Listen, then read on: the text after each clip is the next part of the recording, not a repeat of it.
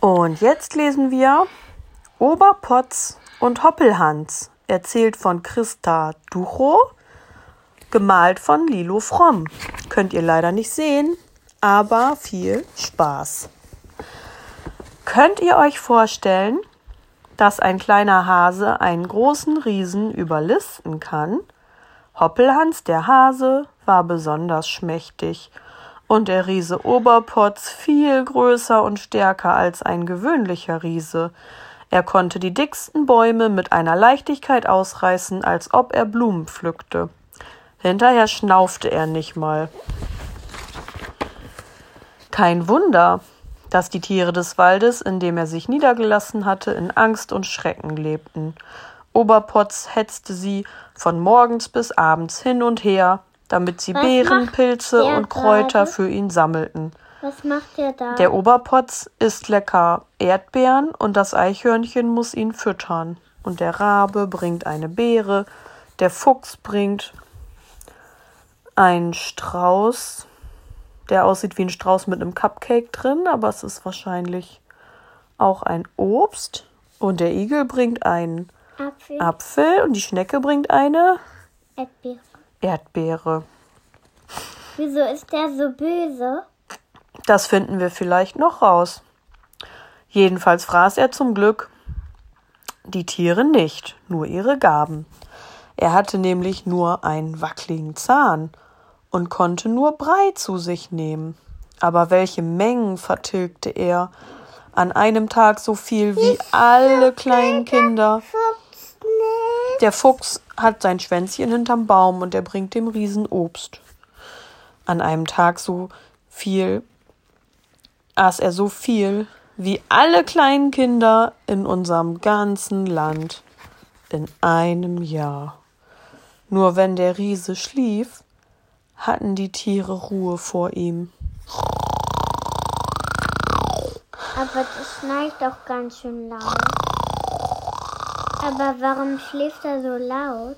weil er groß ist, glaube ich. An einem schönen warmen Sommermorgen. Oberpotz hatte seine Füße grad in einem See gekühlt, streckte er seinen hässlichen Kopf durch die Baumkronen hindurch. Da sah er weit in der Ferne auf der anderen Seite des Sees ein prächtiges Schloss, auf dessen Terrasse ein wunderschönes Mädchen stand.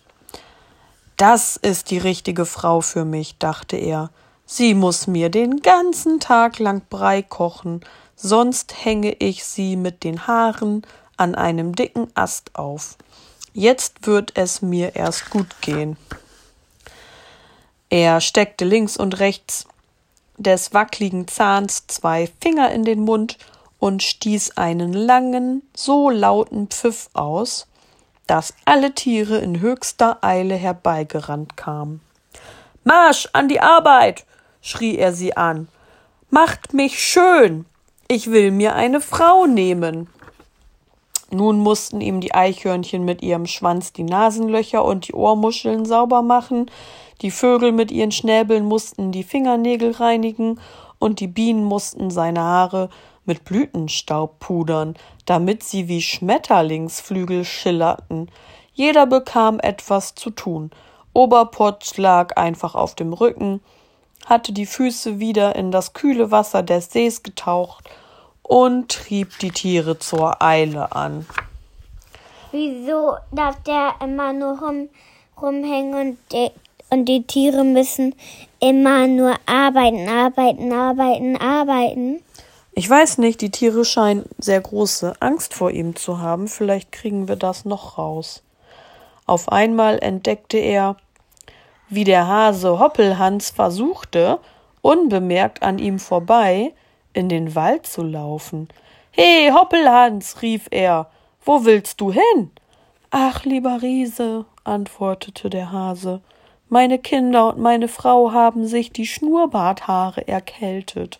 Sie liegen alle im Bett. Ich muss Salatblätter für sie holen, sonst verhungern sie. Nichts da, brüllte Oberpotz. Du wirst mir den Brautstrauß besorgen. Lauf um den See herum und bring mir die Vergissmein nicht von der Wiese auf der anderen Seite. Hoppelhans sauste davon. Er brachte dem Riesen die Vergissmein nicht, drehte sich auf den Hinterpfoten um und wollte in die entgegengesetzte Richtung laufen, um Salatblätter zu holen. Nicht so eilig, rief der Riese. Hol mir auch ein paar Sumpfdotterblumen. Blau passt mit Gelb so gut zusammen. Hoppelhans raste wieder los. Zehnmal schickte ihn Oberpotz noch hin und zurück und hin und zurück. Als er beim elften Mal keuchend und atemlos auf der anderen Seite des Sees ankam, hob ein Fisch den Kopf aus dem Wasser und sagte Hoppelhans, blub blub, du tust mir leid. Halt dich an mit deinen Pfoten an meinem Rücken fest. Ich will dich über den Lululu See schwimmen. Oberpotz der Riese traute seinen Augen kaum, als er auf den See blickte und den Hasen über das Wasser laufen sah. Jedenfalls glaubte der dumme Riese, dass Hoppelhans über das Wasser liefe, weil er den Fisch ja nicht sehen konnte. Ja, weil der unter Wasser ist. Aufgeregt fragte er den Hasen. Wie machst du das, dass du auf dem Wasser gehen kannst? Das ist sehr einfach, meinte der Hase. Hast du nicht gesehen, dass die Wellen mich getragen haben? Was? schrie der Riese. Dich haben die Wellen getragen. Dann müssen sie auch mich tragen. Wie wird meine zukünftige Frau staunen, wenn sie mich über das Wasser laufen sieht? Aber vielleicht bin ich zu schwer? Du bist ja ein ziemlich dürrer Wicht.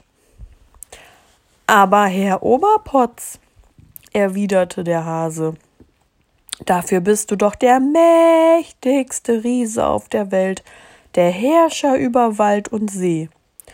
Du hast recht, antwortete Oberpotz. Wenn sie mir nicht gehorcht, werde ich sie einfach auffressen. Du musst ins Wasser gehen, die Augen zumachen und bis zwölf zählen, sagte der Hase. Tatsächlich machte der Riese zwölf Riesenschritte gerade auf das Schloss zu, schlug dann die Augen auf und sah, dass das Wasser ihm schon bis zum Kinn reichte.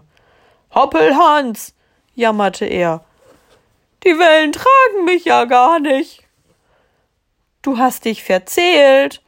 Es waren erst elf Schritte. Mach noch ein, rief der Hase. Oberpotz tat noch einen Schritt. Da lief ihm das Wasser schon in die Ohren. Jetzt packte ihn die Angst.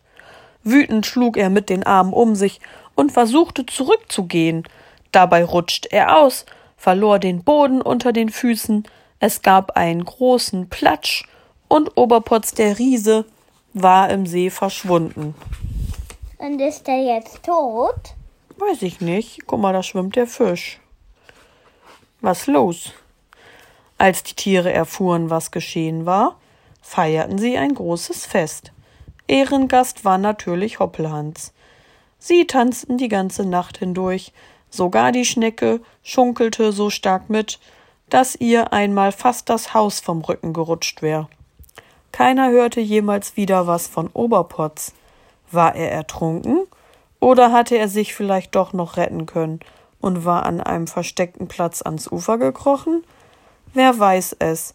Jedenfalls quälte er niemanden mehr, und das ist ja die Hauptsache. Jetzt Latti das nächste Buch.